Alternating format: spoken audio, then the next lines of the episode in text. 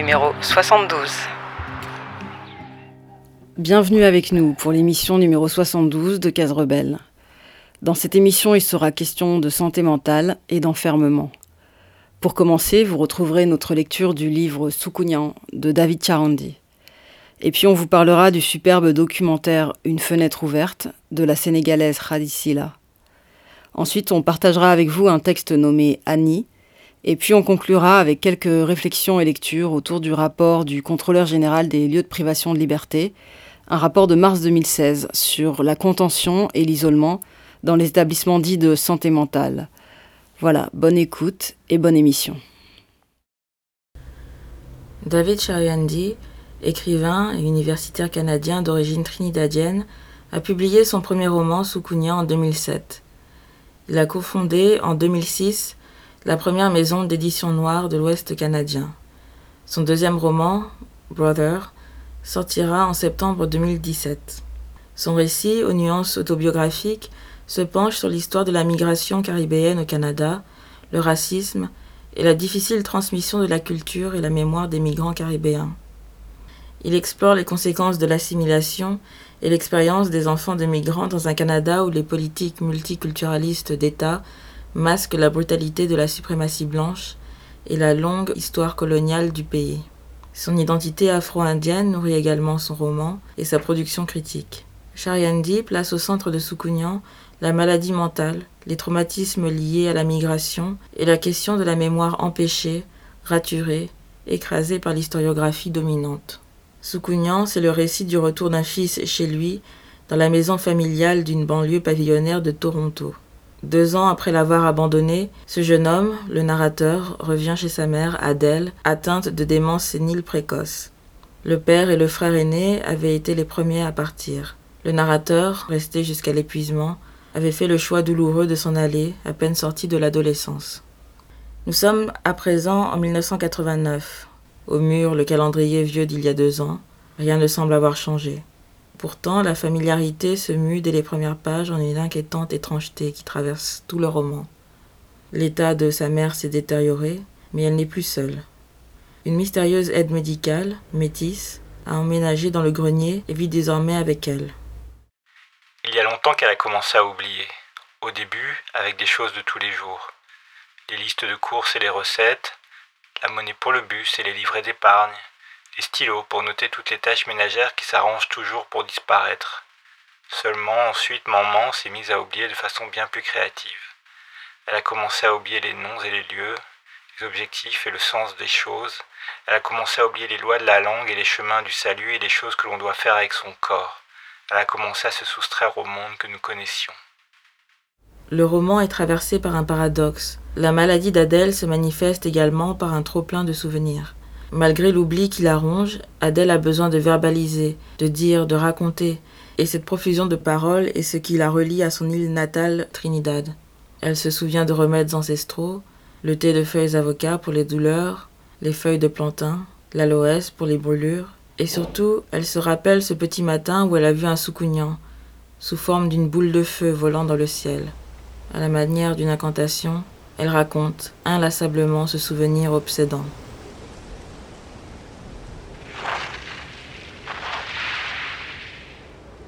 Ça s'est passé. Au devant jour quand le soleil n'était encore qu'une tache sur le ciel, quand la lune n'était pas encore partie en dessous. Moi, j'étais une petite fille qui fuyait la maison, qui fuyait sur des chemins si anciens que personne ne se rappelait leur origine. Mes chevilles inondées de fraîcheur, la fraîcheur des herbes humides.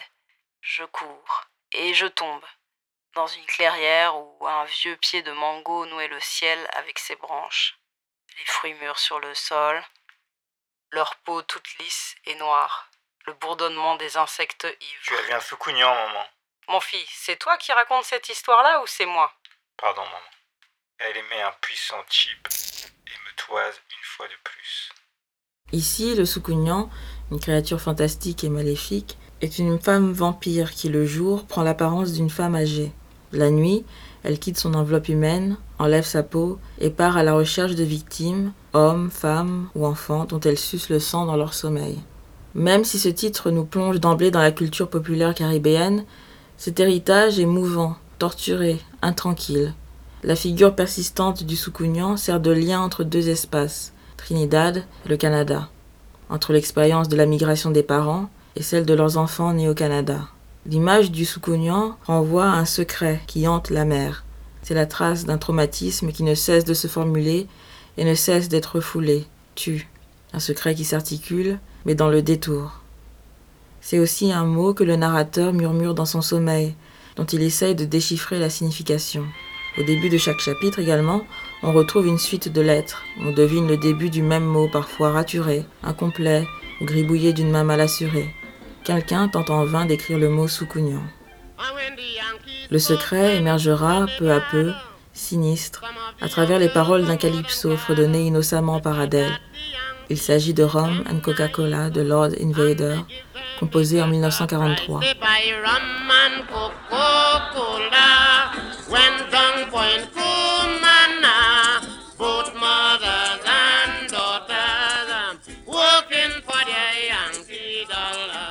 Ce morceau évoque l'arrivée des soldats américains à Trinidad pendant la Seconde Guerre mondiale dans la base militaire de Chagaramas, une péninsule cédée par le pouvoir colonial britannique aux Américains.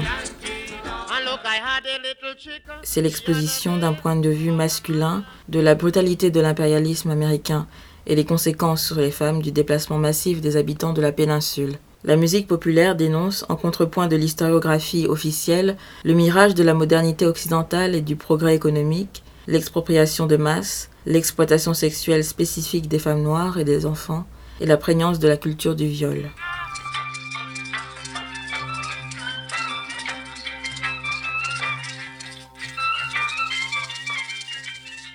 Le sous-titre non traduit dans l'édition française de Soukounian, c'est A Novel of Forgetting, un roman de l'oubli. L'oubli des visages familiers et du langage paradèle. Il ne s'agit pas uniquement ici des symptômes de la démence sénile, mais d'un oubli accentué par les ravages de la colonisation et l'exploitation, du coup psychique de la migration et des injonctions violentes à l'assimilation. Soukounian chronique la propagation de cette forme particulière de l'oubli et du silence à tous les membres de la famille. Il est devenu une autre personne à cette époque-là, une personne plus mûre et plus virile dans l'esprit des gens. Un soir tard, alors que nous attendions tous deux un bus, il a remarqué une femme qui regardait dans notre direction en manifestant ce qui semblait être une nervosité croissante. Mon frère m'a regardé, puis il a regardé derrière nous, puis de nouveau vers la femme qui a commencé par sourire nerveusement, puis qui s'est mise à paniquer et à s'éloigner à vive allure vers un lieu sûr, en faisant claquer ses talons sur le trottoir. Dans le bus, quelques jours plus tard, mon frère a levé les yeux de sa vieille édition de poésie de A Girl's Garland of Verse, devenue presque illisible, pour voir un homme en costume étouffer un rire. Bon sang, qu'est-ce qu'il avait ce type? Qu'est-ce qu'il avait de si drôle à voir un jeune homme lire un livre? Mon frère a soigneusement marqué sa page avant de s'approcher de l'homme et de s'adresser à lui d'une voix grave mais contenue. Il y a quelque chose de drôle, d'incongru, enfoiré. Bientôt plus personne ne souriait à mon frère. Il a commencé à être connu des professeurs, des volontaires qui assuraient la sécurité du quartier et de la police dans tout le bon quartier où nous habitions. Être connu des connaisseurs professionnels, pouvait-il y avoir pire destin? Mon frère a réagi en devenant de plus en plus calme et renfermé, son corps se durcissant autour de lui comme une carapace. Il a cessé de communiquer avec quiconque, y compris maman et moi. Avec sensibilité, le roman aborde la question de l'impossibilité de la transmission culturelle. Que se passe-t-il pour ceux dont les parents, migrants, ne peuvent transmettre leur culture qu'à travers des fragments, des bouts dérisoires? Le mot soukounian, comme les plats caribéens, le pain au coco, les lotis, constitue pour les enfants les seules attaches avec Trinidad. Le rapport à cet héritage n'a rien de grandiose. Parfois il ne s'agit que d'expressions, d'un mot saisi à la volée que l'on prononce pour sa sonorité et dont la signification leur échappe et que les parents ne leur expliquent pas. La culture, la mémoire est avant tout sensorielle, culinaire, au-delà du fragile langage. Les parents du narrateur se sont rencontrés à Toronto et viennent tous les deux de Trinidad. La mère afro-caribéenne est arrivée dans les années 60 avec le West Indian Domestic Scheme, le programme national d'introduction de travailleuses originaires de la Caraïbe anglophone. Elle finit par perdre son emploi de nourrice à cause de sa maladie. Son époux, indo-caribéen, est un ouvrier intérimaire dont le corps porte les stigmates de cadence infernale, de règles de sécurité jamais respectées.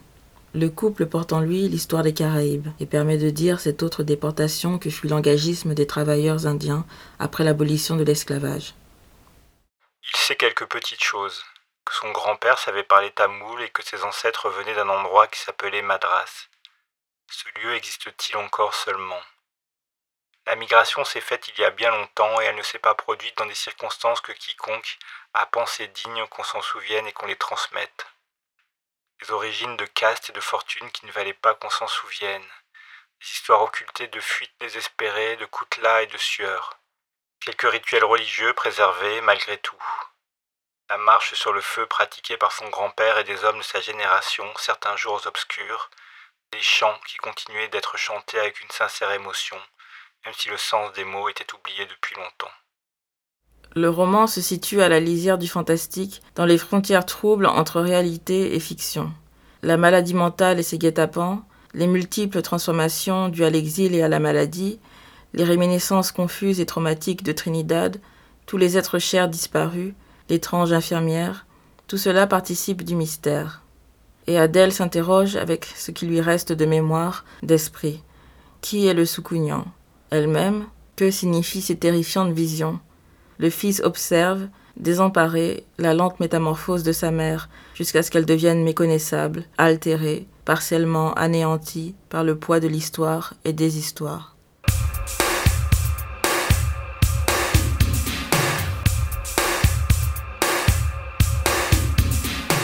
Si l'étrange froideur de l'écriture, sans audace particulière, déroute au premier abord, elle dit quelque chose de l'hébétude du narrateur, de la perte, du lien rompu avec Trinidad, d'un rapport problématique avec la terre natale des parents.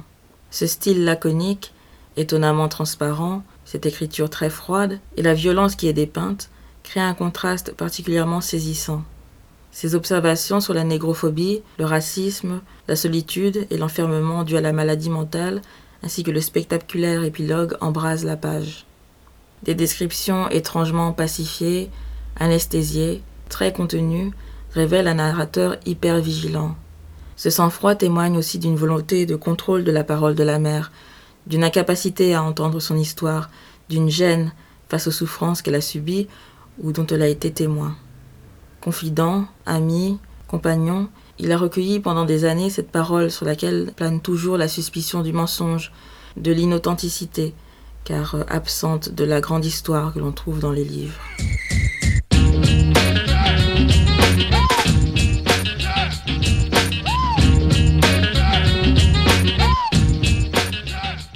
Dans ce premier roman, David Chariandi a le mérite de ne pas se livrer à un exercice de ventriloquisme. Il se saisit d'une figure du folklore caribéen sans y appliquer une vision exotisante. Le roman déconstruit la figure du Soukounian en montrant comment la suspicion, l'accusation d'être un Soukounian qui pèse sur certaines femmes permettent de justifier ou encourager leur mise au banc de la communauté. Le sexisme, les conditions matérielles de vie des femmes noires sur plusieurs générations, l'ostracisation et le vieillissement des femmes, l'histoire inscrite dans leur chair, sont au cœur du récit. Soukounian est un roman riche et poignant, aux multiples niveaux de lecture. C'est le récit de la reconstruction patiente d'une mémoire à vif. C'est un travail intergénérationnel, empreint à la fois de tendresse, de lâcheté et de cruauté. Le roman propose un portrait sensible de la maladie mentale et de la manière dont elle affecte les proches. Raconter ne peut guérir le trauma complètement, mais il est important de refuser le silence, de sortir de la honte, de construire un récit même lacunaire, conscient de sa fragilité, de son recours à l'imagination. Soukounian dit l'expérience de la solitude et de l'isolement vécu par les enfants de migrants dans les années 70 et 80 dans une banlieue blanche, dans le quartier ou le lycée où ils sont les seuls noirs. Il dit la pathologisation des masculinités noires, la ségrégation de classe entre noirs, la croyance en la méritocratie et les ruptures générationnelles. Quand les parents taisent les traumas du racisme en croyant épargner ou protéger les enfants, cette amnésie volontaire vient favoriser les incompréhensions. Bien sûr, elle savait à quel point elle était plus que jamais différente. Partout, les gens lui jetaient des regards glaciaux dans les tramways, sur les trottoirs, ou bien il fronçait le nez et s'éloignait, ou encore il dévisageait ostensiblement la curiosité qu'elle était devenue dans ce pays. Elle faisait de son mieux pour ne pas y prêter attention ou pour sourire en retour quand les gens avaient l'air sincèrement curieux, mais certaines fois c'était simplement trop, trop lourd. Sauf pour se rendre au travail, elle quittait rarement son logement au-dessus du boucher, se nourrissant de porridge, de pruneaux cuits et de lait, et craignant le moment où ses réserves seraient épuisées où elle devrait partir en expédition dans les rues de la ville pour aller dans une épicerie. Sa monnaie toujours déposée sur le comptoir et jamais dans ses mains. Le roman montre aussi une famille confrontée au racisme de l'institution médicale, une famille déroutée et méfiante vis-à-vis des praticiens. Le racisme accroît l'isolement, empêche les bons diagnostics, la démence sénile ne toucherait pas les personnes, je cite, peu éduquées ou les minorités ethniques, et retarde la mise en place de soins. Les proches sont contraints d'inventer des soins alternatifs. Malgré une approche respectueuse et documentée du sujet, on regrette cependant que la métaphore de l'oubli éclipse parfois l'expérience vécue de la maladie. Le livre parcourt un demi-siècle d'histoire coloniale et postcoloniale de Trinidad et du Canada, loin de l'image d'une terre d'accueil généreuse et ouverte et Soukounian, c'est aussi pour certaines et certains d'entre nous la découverte bienvenue étant espérée en littérature d'un récit subtil d'expériences afro-indiennes.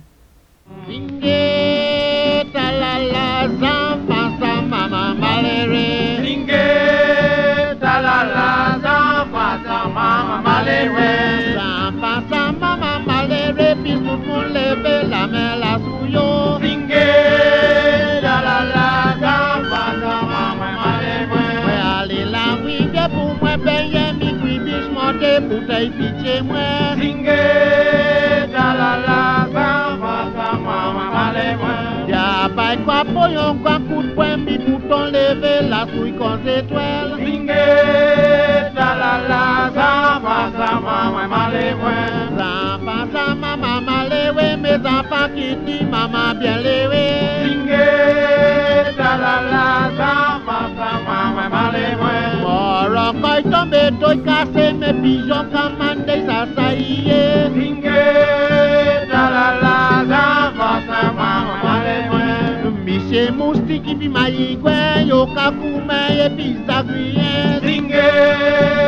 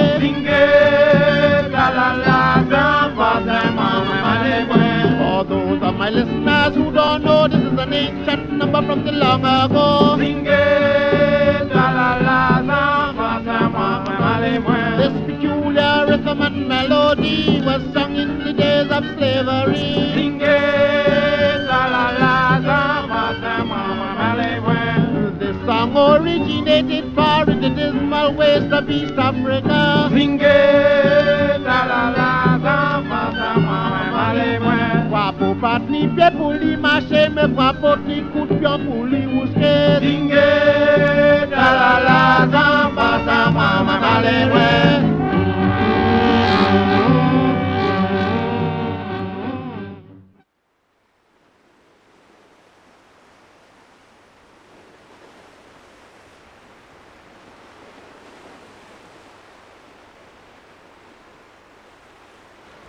D'abord le bruit de la mer, puis la mer elle-même. Horizon infini. Tu te regardes dans un miroir brisé. Tu vois des morceaux de ton visage. Ton visage est en miettes. Et celui qui te regarde dans le miroir brisé, il voit des morceaux d'image de ton visage. Lequel d'entre vous arrivera à reconstituer le puzzle? Peut-être n'êtes-vous pas du même côté du miroir. Une fenêtre ouverte, documentaire de Cradi Silla, est un film intense, éprouvant, d'une vérité presque insoutenable. Il s'écrit de la bulle incandescente de la folie, de son hyperlucidité et de sa douleur. Il est aiguillé par un texte poétique frontal, un texte brûlant qui tient du génie, qui se répète, qui lancine, comme la douleur mentale. C'était le vide. Je délirais, je monologuais à haute voix. Je n'avais aucune idée du monde qui m'entourait. Je me sentais me dissoudre dans la lumière. Elle me paraissait trop vive et me pénétrait par tous mes pores.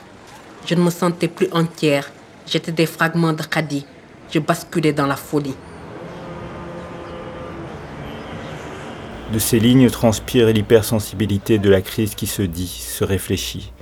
C'est l'analyse puissante d'une folle qui se regarde, regarde les siennes et les siens et continue de lutter, pour elle-même et pour les autres. Au départ, en 1994, Khadi avait filmé les fous errants de la ville de Dakar, mais les images étaient surexposées. Comme mon regard sur les fous errants et sur le monde, dit-elle.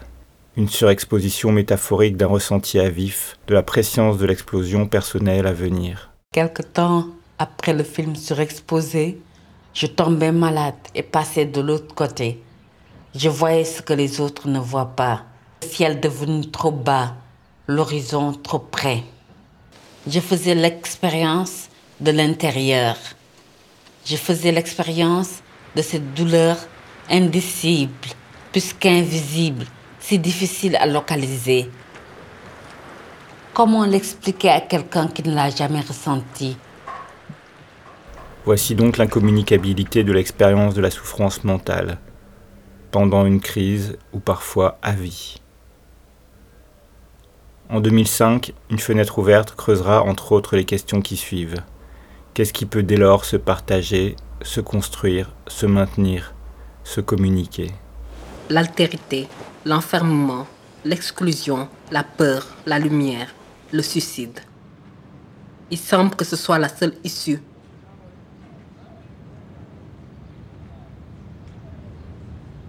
Si on ne peut pas sortir de la bulle incandescente, on tente de sortir du monde. C'est le moment où on a le plus besoin de l'autre. On a besoin d'être accompagné. On a besoin que quelqu'un nous retienne sur la planète. On agite devant vous le spectre de la religion. Les suicidés vont en enfer. On ne comprend pas que la résistance est usée par les jours, par les heures, par les minutes. Apparemment sortie de la zone la plus douloureuse, la réalisatrice explore, analyse, révèle en compagnie d'Aminta Ngom. Aminta est une amie, une sœur de folie jadis libre, rencontrée lors du premier film et qui est désormais enfermée. Menacée de disparition définitive derrière les murs de la norme et ce bien réel d'une famille dont on ne sait pas si elle cache, enterre ou pense encore protéger. Le film dit sans détour comment l'enfermement enferme la maladie. Mais Hadi peut faire sortir Aminta. Elle peut être une personne de confiance, une autre folle, moins folle. Aminta je suis devenue ta clé. Tes parents ne te laissent sortir qu'avec moi. C'est si terrible pour moi d'être devenue ta clé. Dans un dispositif qui parachève l'infantilisation et le contrôle, Khadi entr'ouvre l'espace à celle qui autrefois arpentait la ville, décomplexée, confrontant un monde qui se targue de normalité à sa folie personnelle. Khadi entr'ouvre l'espace à celle qui était venue la visiter, la conseiller, l'aider lorsqu'elle était en crise. Elle avait été une fenêtre ouverte. Tu ne viendras pas à moi, Amin Tangom. Tu ne viendras pas vers moi. Depuis que je t'ai filmé dans le peintre de mon film surexposé, tu ne viendras pas vers moi. Nous n'en sommes plus au premier film de l'errance glorieuse. Aminta est donc enfermée physiquement et acculée mentalement. Elle le sait, elle le dit, elle refuse l'enfermement. Elle montre la fenêtre par laquelle elle fuyait, elle montre comment sa famille a barricadé cette fenêtre. Cette famille qui, je cite, fait tout le temps des histoires. Ensemble, elles disent comment socialement leur maladie mentale est à la fois niée et jugée moralement, un processus de plus qui ajoute à l'enfermement. Quel potentiel libérateur y a-t-il alors dans le film de Khadi Silla? Ce film va rapprocher qui? De qui? On ne sait pas, mais il est profondément salutaire que ces vérités soient dites par elle, un regard de l'intérieur, de son intérieur. Le corps est devenu encombrant. C'est une matière qui est devenue notre ennemi.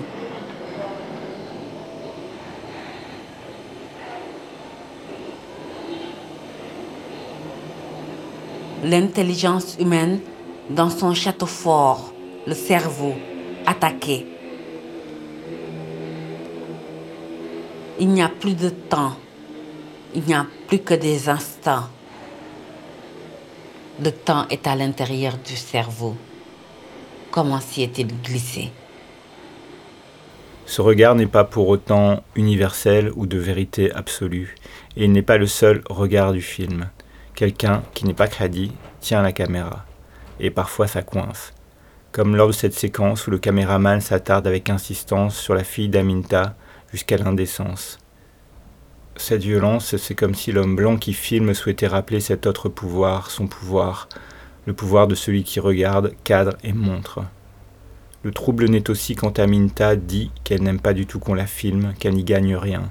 Et effectivement, qui gagne-t-elle Et qui est en mesure de donner l'autorisation qu'on la filme? Il est toujours dérangeant le double jeu qui consiste à inclure au montage d'un film un refus explicite d'être filmé. Ces écarts, ces sorties de la bienveillance, vous semblent d'autant plus brutaux qu'Aminta exprime en permanence sa méfiance de son entourage et formule des accusations graves. Sur la justesse de ces accusations, il n'est bien entendu pas question de statuer vu qu'elles prennent leur source dans une domination réelle tout en étant inévitablement amplifiées par la maladie mentale. Ce qui compte, c'est sa difficulté à faire confiance, et comment à un moment le film semble temporairement ne plus respecter cela? Une fenêtre, ce sont des possibles, mais aussi un cadre. Avant, c'était la fenêtre ouverte de l'enfance.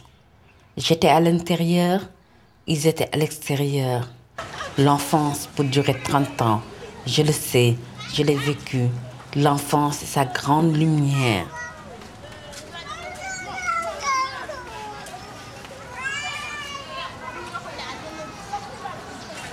L'histoire du regard, c'est l'histoire d'un passage de Saint John Perse à Baudelaire. Je ne pense pas que je verrai la mère de Saint John Perse autrement qu'en image. Cette mère que j'aimais tant. Avec son trop de lumière. Avec la souffrance mentale vient l'excès de lumière, viennent les limites, viennent les barreaux aux fenêtres. Avec la souffrance mentale vient l'implacable certitude d'une vie qui ne tiendra pas toutes ses promesses parce que le cerveau travaille contre lui-même. Le film Une fenêtre ouverte est sorti en 2005. Khadi Silla a réalisé cinq films et écrit un roman. Elle est morte à 50 ans en 2013.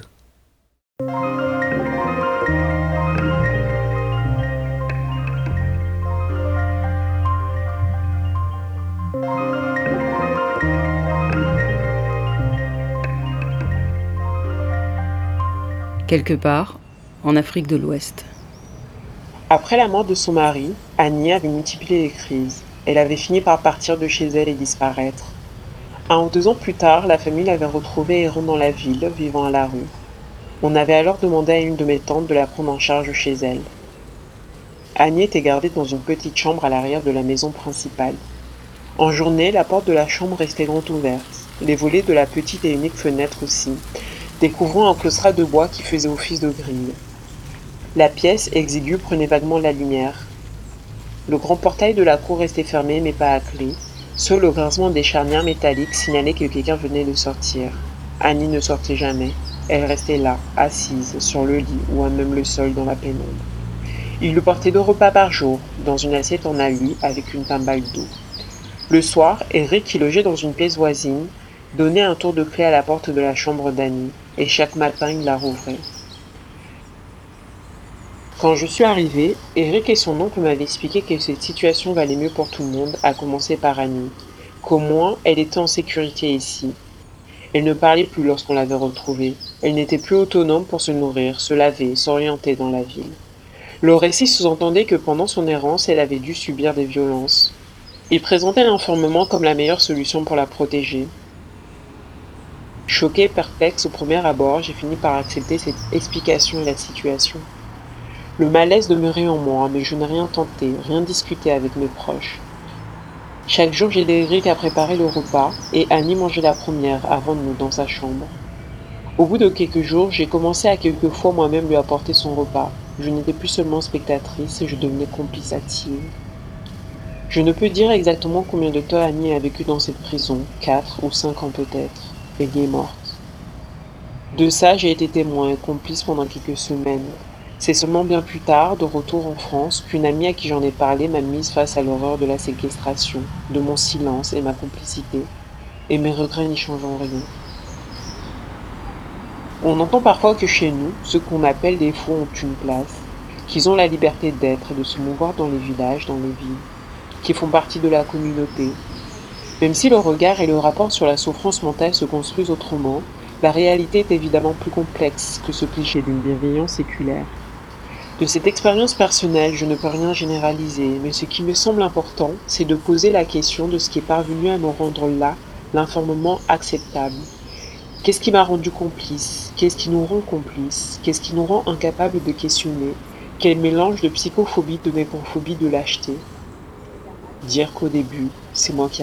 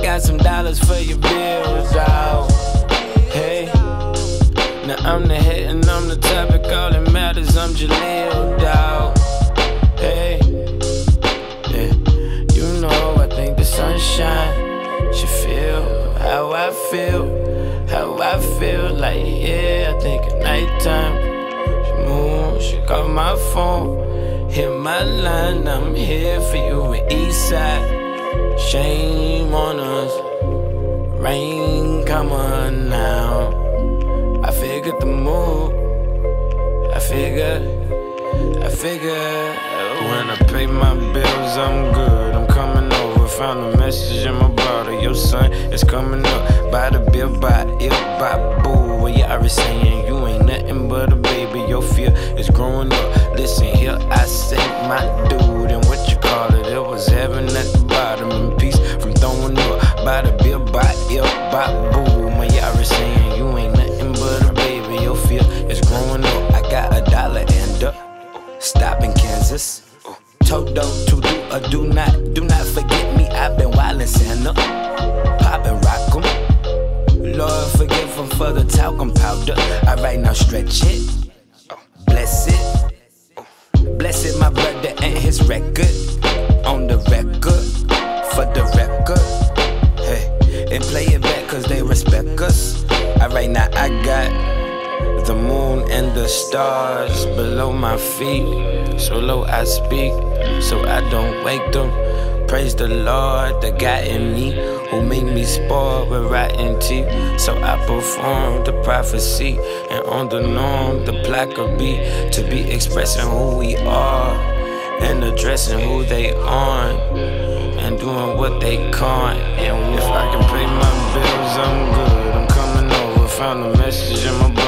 Your son is coming up. By the bill, by it, by boo. Well, you already saying? You ain't nothing but a baby. Your fear is growing up. Listen here, I say my dude. And what you call it? It was heaven at the bottom. And peace from throwing up. By the bill, by it, by boo. My Yara saying? You ain't nothing but a baby. Your fear is growing up.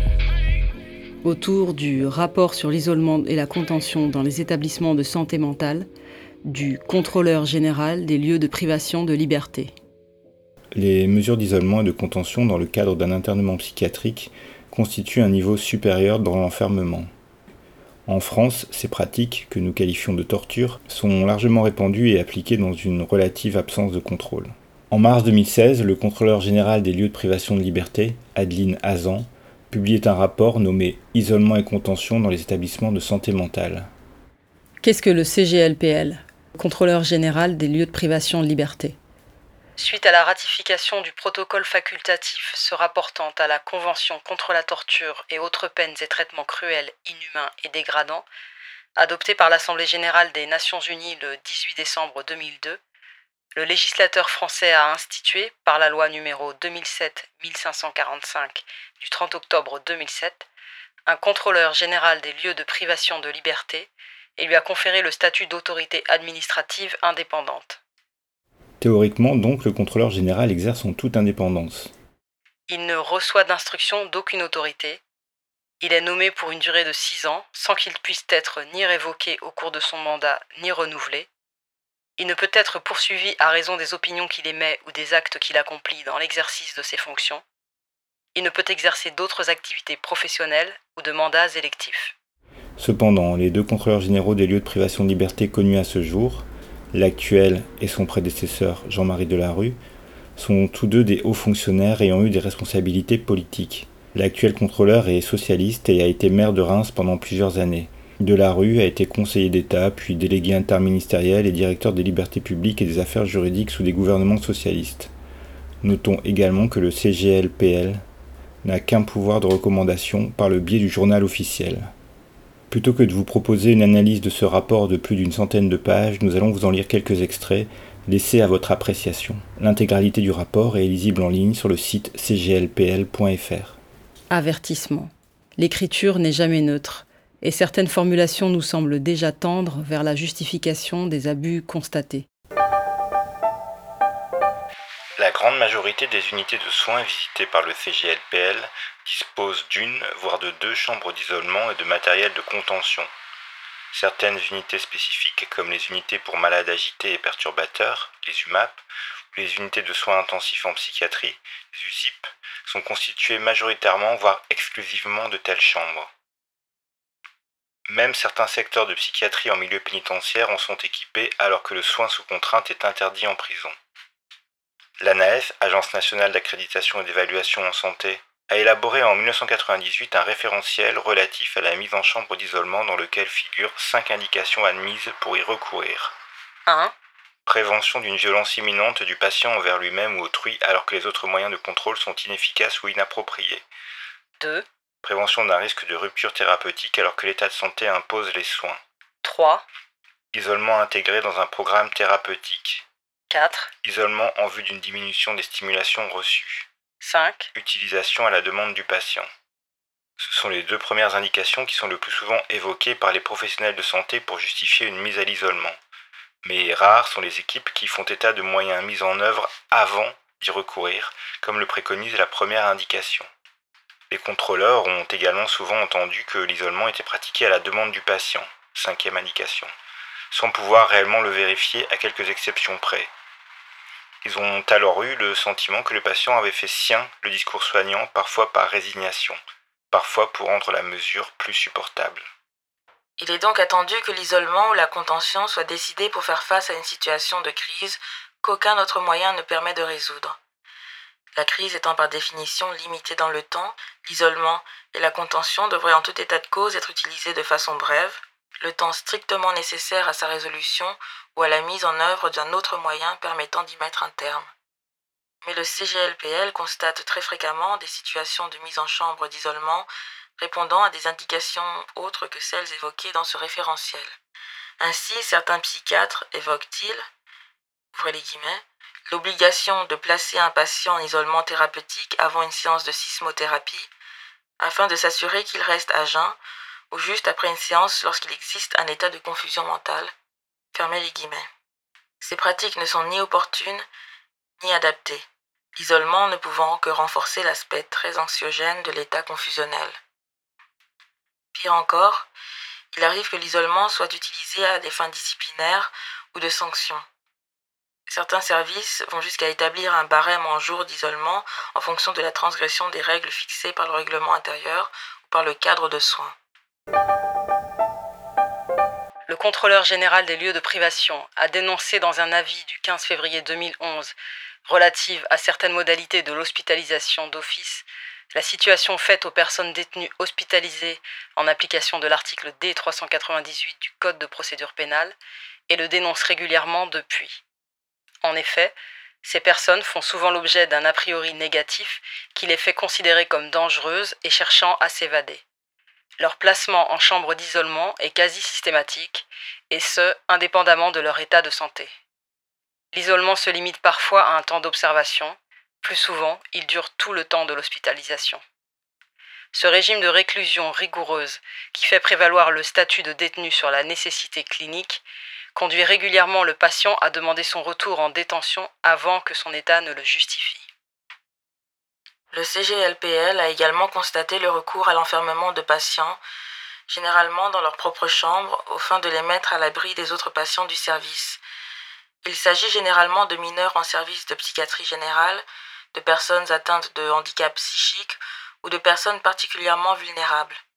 On a ainsi vu enfermer des jeunes femmes pour les soustraire aux sollicitations insistantes ou comportements déplacés des patients masculins.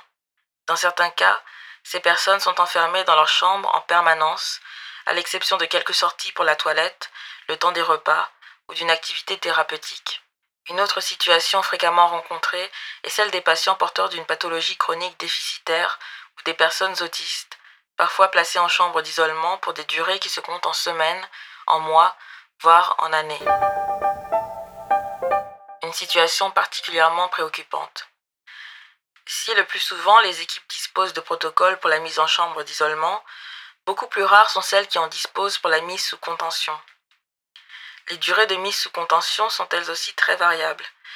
Si dans un établissement cela se limite à une ou deux heures, Dans d'autres, la personne peut être ainsi attachée pendant plusieurs jours, parfois plusieurs mois, avec le plus souvent des modalités de mise en œuvre interdisant tout mouvement jusqu'à 23 heures par jour, sans présence soignante à côté et sans aucun système d'appel.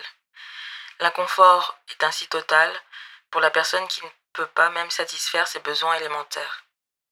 De même, dans des unités de soins accueillant certains patients autistes ou présentant des pathologies déficitaires, il arrive que les équipes soient parfois dans des impasses de prise en charge avec des personnes qui peuvent avoir des comportements auto ou hétéro-agressifs. Ceci entraîne un recours important à des mesures de contention sur des personnes souvent hospitalisées en soins libres. Cette banalisation de la contention est faiblement interrogée par les équipes soignantes et les médecins souvent peu présents dans ces unités. Malgré le caractère violent de la contention et son aspect particulièrement attentatoire à la liberté de se mouvoir, les équipes ne font en général pas de revue de dossier dans la suite de l'utilisation de telles mesures. Une surveillance médicale approximative. La surveillance médicale est souvent insuffisante. Au regard des risques d'effets pathogènes liés à la position allongée, il est absolument indispensable qu'il soit régulièrement procédé à un examen somatique à la recherche des contre-indications et des effets secondaires. Or, il a été constaté à de multiples reprises que le médecin somaticien n'était pas informé de la mise en place de la mesure de contention, rendant improbable ce suivi indispensable et attentif de la personne concernée. Des patients se voient prescrire des mises à l'isolement, avec ou sans contention, systématiques, à des créneaux précis de la journée, auxquels s'ajoutent souvent des procédures si besoin. De plus, des patients sont systématiquement contenus dans leur lit pendant toute ou partie de la nuit. Il a été expliqué au contrôleur que le médecin n'était pas informé des placements en isolement et des procédures de contention dans l'heure qui suivait la décision, contrairement à ce que prescrit la procédure, mais par le rapport quotidien qui lui était envoyé en fin de journée par message électronique. Par ailleurs, les prescriptions sont réalisées avec une durée de validité d'un mois, donc supérieure aux 24 heures prescrites dans la procédure, et sont renouvelées à l'occasion des réunions de synthèse sans que le médecin voie nécessairement de patients concernés. Enfin, le CGLPL dénonce toute utilisation de menottes dans les lieux de soins et notamment leur utilisation, même exceptionnelle, par les personnels pénitentiaires aux fins de maîtriser un malade en situation de crise, tout particulièrement au sein d'une structure hospitalière, ce qui est constitutif d'un mauvais traitement. Au-delà même de la restriction de liberté de circulation que constitue la contrainte physique, les conditions dans lesquelles cette mesure est mise en œuvre sont souvent par elles-mêmes attentatoires aux droits fondamentaux des patients. Parmi ces droits, il y a le droit à la prise en charge médicale et aux soins, le droit de recevoir des visites, la prise en compte des besoins physiologiques de mobilité physique, le droit à la sécurité, le contrôleur général des lieux de privation de liberté demande expressément que toute personne mise en situation d'isolement ou de contention ait toujours accès à un dispositif d'appel auquel il doit être répondu immédiatement. Par ailleurs, si en règle générale le protocole prévoit l'information systématique et en temps réel des services de sécurité incendie de l'établissement, il a été constaté qu'elle n'était pas toujours transmise. Là encore, le préjudice peut être grave en cas d'incendie d'une unité par exemple. Au fin de réduire les phénomènes de désorientation temporelle, il est nécessaire que les personnes puissent consulter une horloge si possible à aiguille. Or, il en est très régulièrement constaté l'absence dans les chambres d'isolement visitées. Et pour terminer, le droit à l'intimité. Le CGLPL a pu constater le développement de la surveillance des chambres d'isolement par des caméras dont les images peuvent être reçues dans le bureau des infirmiers. Dans certains cas, en fonction de leur charge de travail, Plutôt que de se déplacer auprès de la personne isolée, les infirmiers se contenteront de vérifier son état à distance sur les écrans vidéo. Par ailleurs, le champ de vision de la caméra couvre souvent la totalité de la chambre, le lit, mais aussi les toilettes, supprimant toute intimité au patient qui peut être visionné dans ses gestes les plus intimes. Toutes ces observations émanent d'une autorité qu'on ne peut pas soupçonner de radicalité dans la lutte contre l'enfermement. On y voit des pratiques systématiques, peu ou pas encadrées, peu ou pas contrôlés, des fonctionnements reconduits et systématisés par les équipes dites soignantes. Là comme ailleurs, l'État a quand même été contraint de créer des entités pour observer et constater. Mais il n'est pas question de sanctionner ou de faire cesser immédiatement. Il s'agit seulement de préconisations faites en direction des structures psychiatriques. On prend donc note de la barbarie, on ne juge pas les bourreaux et les sévices, et les victimes restent attachées, enfermées, meurtries. Les victimes peuvent encore attendre.